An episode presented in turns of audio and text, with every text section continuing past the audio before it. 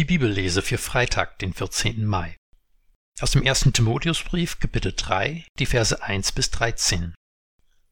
Das Wort ist glaubwürdig. Wer das Amt eines Bischofs anstrebt, der strebt nach einer großen Aufgabe.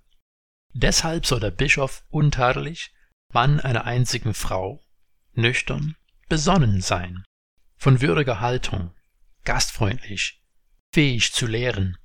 Er sei kein Trinker und kein gewalttätiger Mensch, sondern rücksichtsvoll. Er sei nicht streitsüchtig und nicht geldgierig. Er muss seinem eigenen Haus gut vorstehen, seine Kinder in Gehorsam und allem Anstand erziehen. Wenn einer seinem eigenen Haus nicht vorstehen kann, wie soll der für die Kirche Gottes sorgen? Er darf kein Neubekehrter sein, damit er nicht hochmütig wird und dem Gericht des Teufels verfällt. Er muss aber auch bei den Außenstehenden einen guten Ruf haben, damit er nicht in üble Nachrede kommt und in die Falle des Teufels gerät. Ebenso müssen Diakone sein.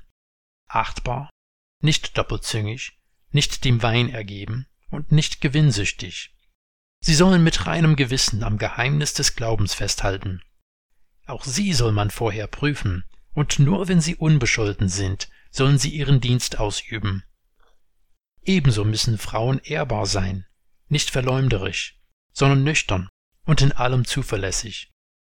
Diakone sollen Männer einer einzigen Frau sein und ihren Kindern und ihrem eigenen Haus gut vorstehen.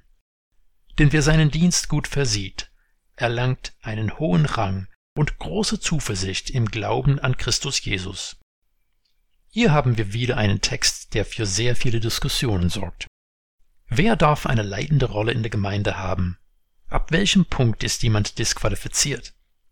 Wie sind diese Ämter überhaupt zu verstehen? Manche Übersetzungen reden hier zuerst von dem Amt eines Bischofs. Dieser Begriff ist in unserer Zeit stark belegt. Wir stellen uns jemanden vor, der ein hoher Würdenträger einer verfassten Kirche ist. Sie sind meist an der Bekleidung schon erkennbar, und wenn sie der richtigen Kirche angehören, in Deutschland wären das die evangelische oder römisch-katholischen Kirchen, werden sie immer wieder in den Medien erscheinen. Sie gelten als die Sprecher für ihre jeweilige Kirche. Diese Vorstellung ist aber sehr weit von diesem Text entfernt. Eine genauere Übersetzung wäre Aufseher. Es handelt sich hier um jemanden, der für die gesamte Gemeinde Verantwortung trägt, nicht nur für eine Sparte der Gemeindearbeit. An anderen Stellen finden wir, dass der Begriff Älteste benutzt wird, und diese zwei Begriffe, Aufseher und Älteste, scheinen als Synonyme verwendet zu werden. Wir wissen nicht genau, ab welchem Punkt in der Kirchengeschichte diese Aufseher regionale Verantwortung für mehrere Gemeinden übernommen haben, aber es ist weniger wahrscheinlich, dass dieser Aspekt schon zu diesem Zeitpunkt der Fall war.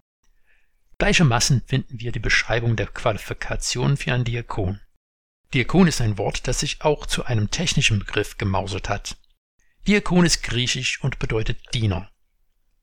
Es ist auch interessant zu bedenken, hier und an anderen Stellen wird recht wenig über die Aufgaben des jeweiligen Amtes, auch nicht darüber, wie die Personen ausgewählt und eingesetzt wurden, sondern hier geht es Paulus um die Personen selber.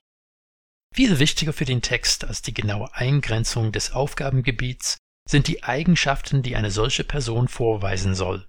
Es ist aber ein zweischneidiges Schwert mit den Voraussetzungen, ich habe immer wieder von Personen gehört, die von ihrer Gemeinde für ein solches Amt vorgeschlagen wurden, sie waren von ihrer Gemeinde angesehen, aber sie haben es abgelehnt, Ältester oder Diakon in ihrer Gemeinde zu sein, weil sie einen Punkt in diesen Listen nicht genügen konnten.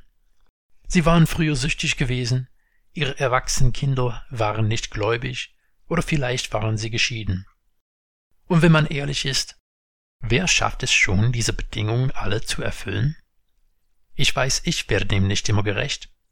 Und dann kommt die zweite Seite von diesem zweischneidigen Schwert. Wenn wir die Listen anschauen, finden wir bei den Vorstehern, dass sie kein Neubekehrter sein sollen. Das ist etwas, was sich mit der Zeit von alleine ergibt. Von diesem Punkt abgesehen finde ich in beiden Listen zusammen nur einen Punkt, der nicht allgemein von allen Nachfolgern Christi verlangt wird. Die Vorsteher sollen in der Lage sein zu lehren, und diese Fähigkeit wird nicht von jedem Christen verlangt. Aber untadelig, nüchtern, würdig, gastfreundlich und so weiter. Es sind allesamt Praktiken und Haltungen, die ohnehin zum christlichen Glauben gehören. Das ist weit davon entfernt, dass wir dann sagen, dass es egal ist, wen wir als Leiter in der Gemeinde einsetzen. Wir sollen uns aber vor einer übersteigerten Leitungsvorstellung hüten, die keiner entsprechen kann, und wir sollen erst recht aufpassen, dass wir den Leiter nicht anstelle von Jesus stellen. Die Gemeinde soll darauf achten, dass die Leiter ihr Lebenswandel mit Christus ernst nehmen und ihre Stellung in der Gemeinde nicht für Macht missbrauchen. Und wenn die Gemeinde dich zur Leitung beruft, verlange nicht von dir selber, dass du vollkommen zu sein hast. Geh auf die Knie vor Jesus und bitte um seinen Heiligen Geist, dass du nach seinem Willen den Dienst tun kannst.